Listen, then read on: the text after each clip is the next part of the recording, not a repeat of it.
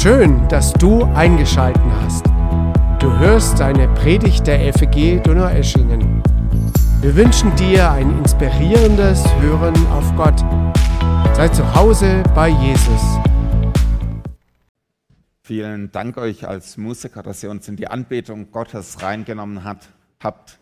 Gott, der heilig ist, den wir nur anbeten können. Ein Gott, der Wunder wirkt. Um diesen Gott soll es auch heute wieder gehen. Jesus ist unser Thema. Wir sind als Gemeinde zu Hause bei diesem Jesus und deswegen wollen wir uns von ihm überraschen lassen und über ihn staunen.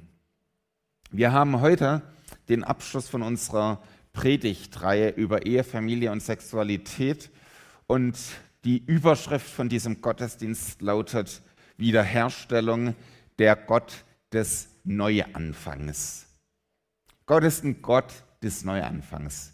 Erleben wir immer wieder, Gott ist keiner, der bei unserem Scheitern, bei dem, was uns nicht gelungen hat, stehen bleibt, sondern Gott bietet immer wieder diesen Neuanfang an. Ihr kennt vielleicht diese Bilder von einem abgebrannten Wald und plötzlich kommt eine zarte Pflanze hoch, neues Leben, eine neue Vegetation entsteht. Und genau so ein Neuanfang kann Gott uns immer wieder schenken.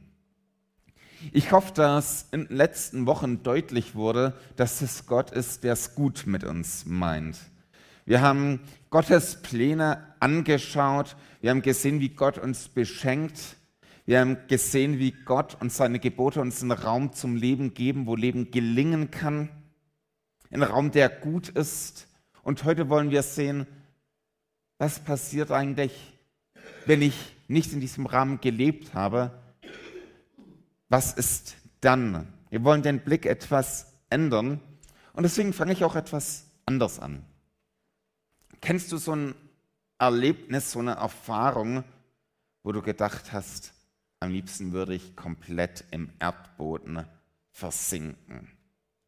Oder dieser Gedanke, wenn die hier in der Gemeinde nur wüssten, was ich alles getan habe, dann könnte ich mich ja nie mehr blicken lassen.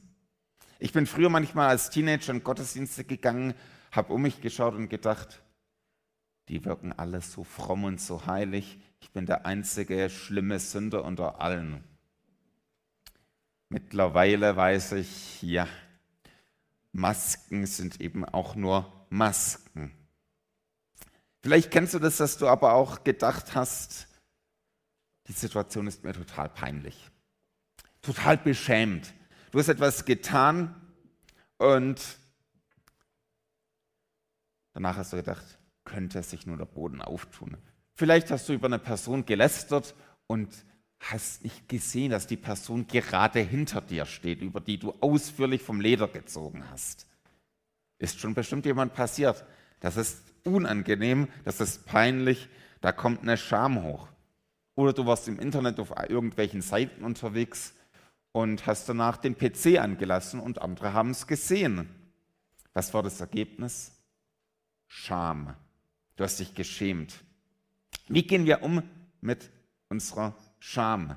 Was machen wir das damit? Von uns wäre es vermutlich niemand recht, wenn wir hier jetzt die Gedanken und alles, was so in unserem Kopf war, von den letzten sieben Tagen so zusammengefasst hier präsentieren würden. Wäre keinem recht. Mir auch nicht, aber ich vermute euch auch nicht so ganz. Und auch dann nicht, wenn wir wissen, unsere Schuld ist uns komplett vergeben. Warum eigentlich nicht? Das Ergebnis lautet Scham. Wir würden uns dafür schämen. Und besonders groß ist die Scham bei Schuld, die im Bereich der Sexualität da ist.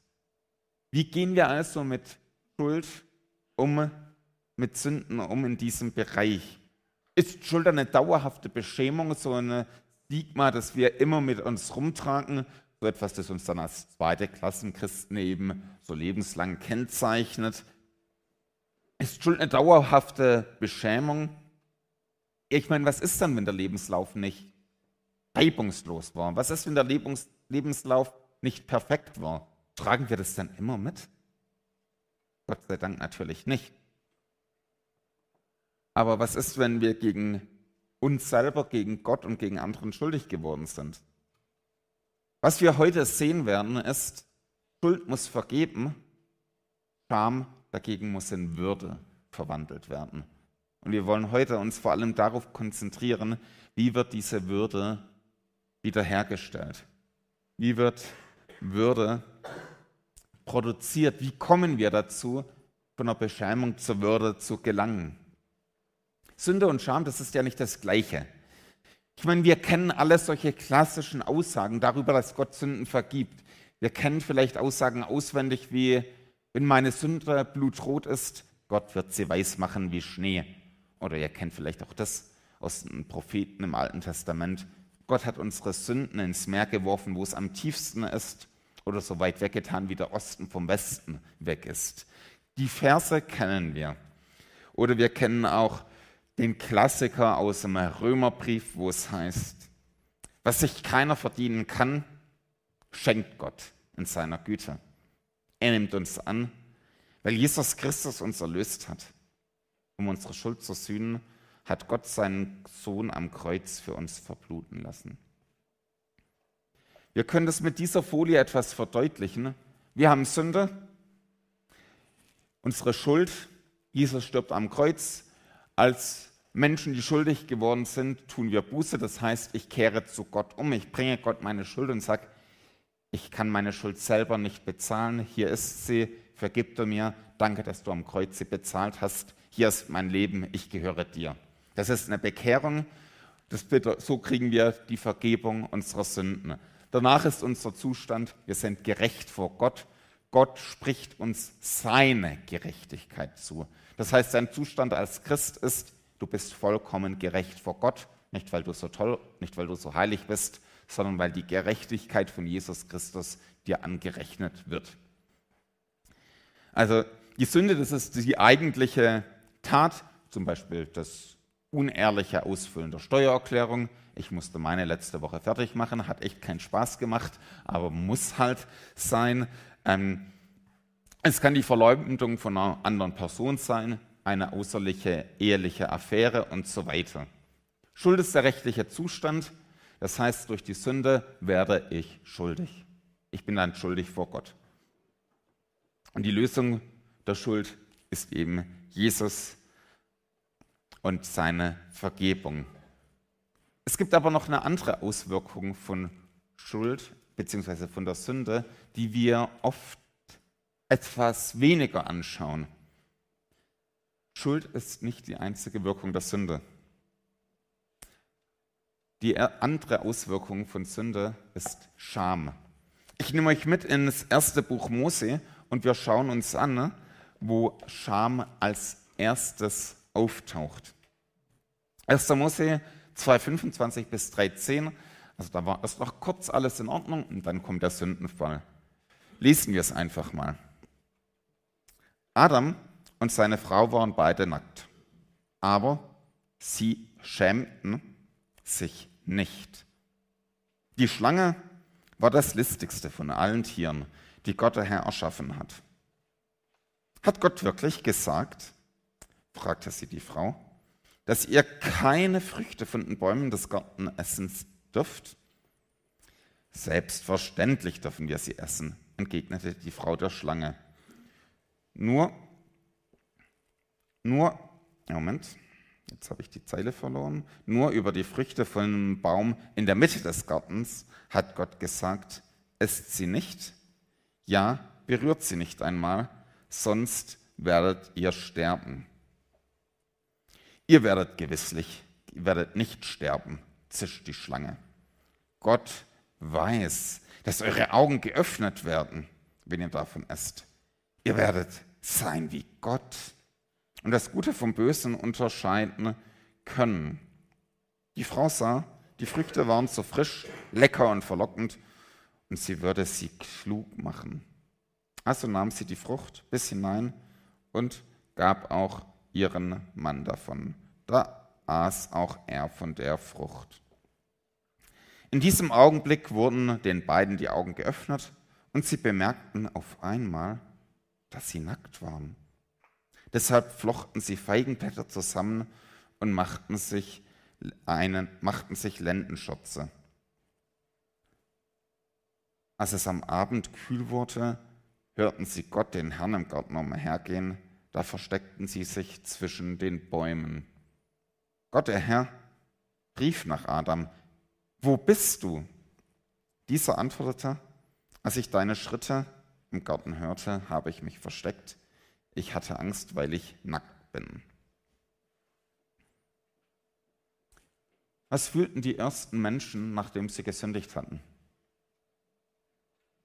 Nicht einfach nur das schlechte Gewissen, sondern Scham.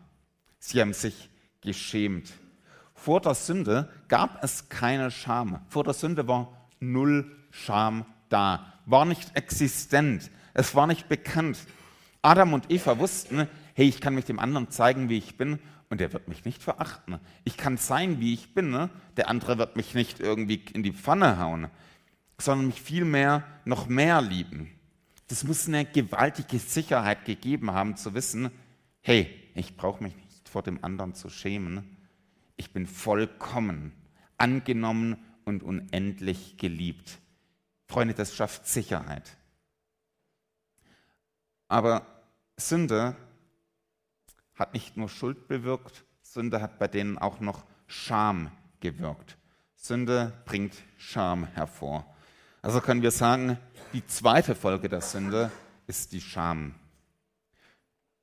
Schuld ist der rechtliche Zustand, Scham ist das Gefühl der Verlegenheit, das Gefühl, bloßgestellt zu werden. Wir dürfen dabei übrigens eins nicht vergessen. Es ist nicht so, dass man immer Scham fühlt, wenn man schuldig wurde. Und es ist auch nicht immer so, dass jeder, der sich schämt, gesündigt hat. Gerade wenn es ähm, im Bereich der Sexualität ist, dann kann es sein, dass Scham sich auch für Sachen einstellt, die eben keine Schuld sind, sondern vielmehr eben auch an Dinge, die an mir getan wurden. Ähm, Scham ist nicht unbedingt ein guter ein Maßstab, aber wir können sagen, die Sünde allgemein bringt Scham hervor. Und wie gehen wir jetzt mit dieser Scham um? Ich meine, bei der Sünde, bei der Schuld wissen wir es. Wir gehen damit zu Jesus. Jesus starb am Kreuz für meine Sünden. Er hat meine Schuld getragen, hat meine Schuld gesühnt. Das sind wir als Gemeinden eigentlich recht gut. Das sind wir als FEG Donau-Eschingen gut. Wir sagen, hey Leute, geh zu Jesus, geh ans Kreuz, er vergibt dir. Was machen wir aber mit der Scham? Drei Punkte sind mir für heute wichtig. Der erste Punkt ist, Gott hat keine Berührungsängste mit unserer Scham. Das zweite ist, Jesus starb am Kreuz für unsere Sünden und hat dabei auch unsere Scham getragen. Und der dritte Punkt ist, Jesus stellt mit Hilfe der Gemeinde unsere Würde wieder her. Zuerst, wie reagierten Adam und Eva auf ihre Scham? Die haben sich Feigenblätter geflochten. Sie machten sich einen Lendenschutz. Wir decken unsere Scham zu. Und Leute, das ist okay. Das nimmt verschiedene Formen an. Natürlich, Kleider sind ein Beispiel und ähm, das ist auch gut so. Ähm, manchmal wenn wir uns beschämt fühlen, wechseln wir aber auch das Beziehungsumfeld. Zum Beispiel die Gemeinde, ähm, den Verein, was auch immer, um einfach nicht mehr mit dem Beschämenden konfrontiert zu werden. Wir finden Feigenblätter, mit denen wir unsere Scham zudecken. Wie decken wir heute unsere Scham zu? Was sind deine Feigenblätter? Ich kann dir sagen, hier bist du willkommen, auch mit deinen Feigenblättern. Wie reagiert Gott auf die beschämten Menschen? Wisst ihr was? Gott bringt denen etwas viel Besseres als Feigenblätter. Gott bringt ihnen etwas deutlich Besseres. Wir lesen, wenn wir weiterlesen, dass Gott, der Herr, Adam und Eva Röcke von Fellen machte. Also Gott gibt ihnen etwas wo er sagt, hey, das ist viel besser, Leute. Ich gebe euch etwas anderes, eine Alternative. Viel besser als unsere Lösungen. Was wir auch hier sehen ist, Adam und Eva werden trotz ihrer Schuld nicht erneut von Gott beschämt. Gott versucht auch nicht krampfhaft den Zustand von davor wiederherzustellen. Er sagt nicht, werft die Feigenblätter weg, wir machen einfach Status quo wieder, alles wie davor. Nee, er gibt etwas Neues. Und wir dürfen wirklich sicher sein, wenn wir mit unserer Scham zu Gott kommen, wird Gott uns nicht nochmal zusätzlich beschämen. Gott wird uns nicht einfach bloßstellen. Er wird nicht Dinge von dir fordern, die dich in die Pfanne hauen. Was heißt das? Das heißt, wir dürfen Gott vertrauen, wenn wir ihm mit all dem, was uns unangenehm ist, begegnen.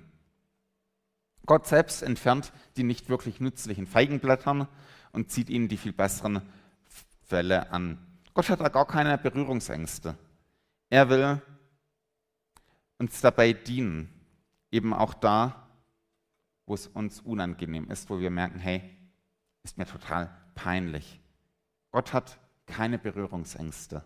Gott hat keine Berührungsängste mit dem, was uns peinlich ist, mit dem, wofür wir uns schämen. Wie erleben wir jetzt aber Gottes Wiederherstellung? Wenn Gott ein Gottes Neuanfangs ist, wie merken wir das dann? Wie erfahren wir das dann? Ich meine, im Bereich der Schuld ist es klar. Gott vergibt und wir bekommen seine Gerechtigkeit. Wie macht Gott es aber im Bereich der Scham? Scham muss durch Würde ersetzt werden. Scham muss in Würde verwandelt werden. Aber zuerst noch zwei Bibelstellen. Jesus hat nämlich am Kreuz auch unsere Scham getragen. Im Hebräer 12, 1 bis 2 heißt es, weil Jesus wusste, welche Freude auf ihn wartete, nahm er den Tod am Kreuz auf sich und auch die Schande, die damit verbunden war, konnte ihn nicht abschrecken. Jesus ist am Kreuz zu tief beschämt worden. Übrigens auch total äußerlich. Am Kreuz hing man splitterfasernackt. Also nicht mit dem Lendenschutz, wie wir ihn auf den Filmen vor Augen haben. Die Realität war viel beschämender. Und in Jesaja 53, 2 bis 5 heißt es, er war der Allerverachtetste und Unwerteste, voller Schmerz und Krankheit. Er war so verachtet, dass man das Angesicht vor ihm verbarg. Darum haben wir ihn für nichts geachtet. Für wahr, er trug unsere Krankheit und lud auf sich unsere Schuld. Aber er ist um unserer Missetat willen verwundet und um unserer Sünden willen zerschlagen. Die Strafe liegt auf ihn, dass wir Frieden hätten. Und durch seine Wunden sind wir geheilt. Das ist übrigens eine Stelle aus dem Alten Testament, die mehrere hundert Jahre vor der Geburt von Christus auf Jesus schon vorhergesagt wurde. Jesus hat sich, war sich nicht zu schade für unsere Scham. Aber wie wird jetzt die Scham in Würde verwandelt? Wie wird es jetzt, wie gibt es jetzt diese Veränderung? Und da möchte ich euch mitnehmen zu einer der berühmtesten Geschichten, die Jesus erzählt hat. Zu einem Gleichnis. Das ist eine Beispielsgeschichte, die Jesus bringt, um etwas zu verdeutlichen. Das Gleichnis wird oft genannt, das Gleichnis vom verlorenen Sohn. Eigentlich müsste man sagen, das Gleichnis von zwei verlorenen Söhnen, aber ein anderes Thema. Wir wollen heute nur auf den einen Sohn mal schauen. Ihr habt das Gleichnis vor Augen, ja? Etwas. Gut, sehr gut. Wir sehen da ein paar wichtige Elemente. Also da gibt es erstmal als Zusammenfassung, da gibt es einen reichen Mann, der hat einen großen Betrieb, hatte zwei Söhne und der eine Sohn hat daheim die Nase voll, sagt seinem Vater, zahl mir bitte das Erbe aus. Er sagt damit zu seinem Vater, hey, ich habe keinen Bock mehr auf dich, ich wünsche, du wärst tot, ich will mein Geld haben. Das sagt er damit seinem Vater. Er beschämt seinen Vater damit erstmal zutiefst und sagt, hey, du bist kein guter Vater, dich will ich nicht mehr. Er geht damit weg, kommt in eine Wirtschaftskrise in einem neuen Land rein. Davor hatte er Frauen, Freunde und whatever. Nach der Wirtschaftskrise hat er nichts mehr. Plötzlich sind alle auch weg. Also die Frauen interessieren sich nicht mehr für ihn. Die Freunde denken, geht gerade nicht. und so weiter und so fort. Arbeit hat er auch keine. Kurz vorm Hungertod bekommt er dann so einen Job als Schweinehirte angeboten. Und wir müssen es wissen, für Juden waren Schweine die unreinen Tiere schlechthin. Also ein Schwein, das berührt man nicht. Mit einem Schwein hat man keinen Kontakt, das ist eklig, davon isst man auch nichts. Und jetzt soll er die Schweine hüten. Zutiefst beschämend. Und dann hat er auch noch Hunger nach dem Schweinefutter. Also tiefer kannst du zur Zeit Jesu nicht mehr sinken. Das war das Unangenehmste, das Ekligste überhaupt. Und während er da saß, hat er kapiert, hey, mir geht's dreckiger wie selbst dem einfachsten Arbeiter von meinem Vater. Da hat er gemerkt, okay, die haben dort viel mehr als ich. In seinen stinkenden Kleidern trifft er folgende Entscheidung. Er denkt sich, ich will mich aufmachen und zu meinem Vater gehen und zu ihm sagen, Vater, ich habe, gegen, ich habe mich gegen den Himmel und gegen dich versündigt. Ich bin es nicht mehr wert, dein Sohn genannt zu werden. Mach mich zu einem deiner Tagelöhner. Wir sehen hier die Auswirkung seiner Sünden in zwei Sachen. Zum einen an der Schuld.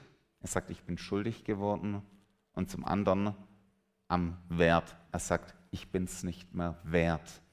Ich habe nicht mehr einen Wert dazu. Da ist die Scham da. Was muss der verlorene Sohn tun, damit seine Scham in Würde verwandelt wird? Was ist sein Beitrag dazu? Er kehrt zurück, er kehrt um zu seinem Vater, bekennt die Schuld und er benennt die Scham. Er sagt, ich bin es nicht mehr wert. Der Sohn kommt also zurück mit seinen dreckigen, mit seinen stinkenden Kleidern. Er tut Buße, er kehrt um und benennt es, dass er sich schämt. Und wie geht es dann weiter? Der Sohn, der kommt mit seinen ganzen dreckigen und stinkenden Kleidern zu seinem Vater, stinkt wie die Sau im wahrsten Sinn des Wortes. Sein Vater sieht ihn von weitem her, rennt ihm entgegen, umarmt diesen stinkenden Kerl, küsst ihn und bevor der Sohn sein Bekenntnis fertig hat, heißt er ihn willkommen. Und das ist auch wichtig für uns. Gott heißt dich willkommen. Gott heißt dich willkommen mit all deiner Scham. Gott heißt dich willkommen mit all dem, was dir unangenehm ist, was dir peinlich ist. Gott heißt dich willkommen, auch wenn du nicht aufgeräumt hast, auch wenn dein Leben noch nicht perfekt ist, auch wenn dein Leben noch voller Dreck ist und alles.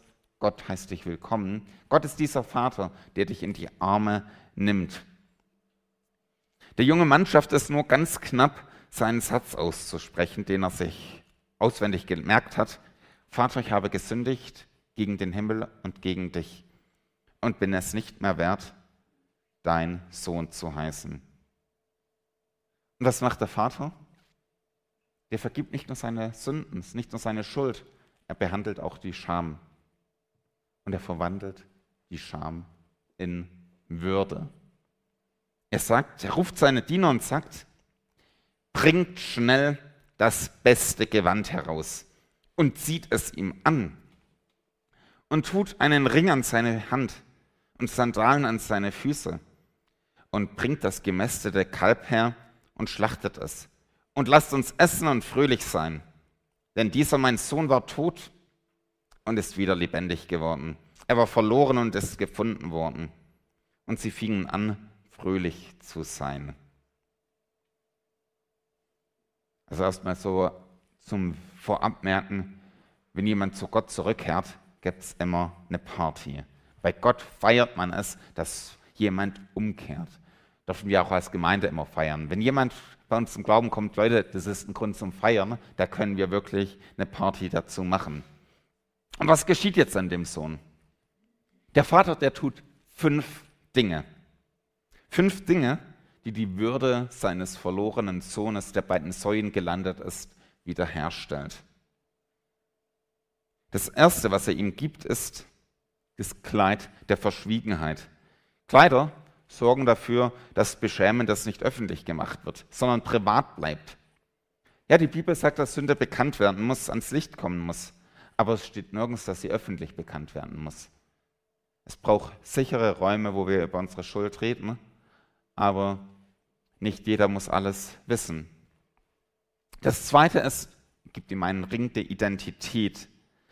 Der Ring der Familie war das Zeichen der Erbberechtigung. Das heißt, wer den Ring hat, der hat den Zugang zu den Ressourcen der Familie. Also der Sohn musste nicht immer jetzt um Almosen daheim betteln, der hatte den vollen Zugang.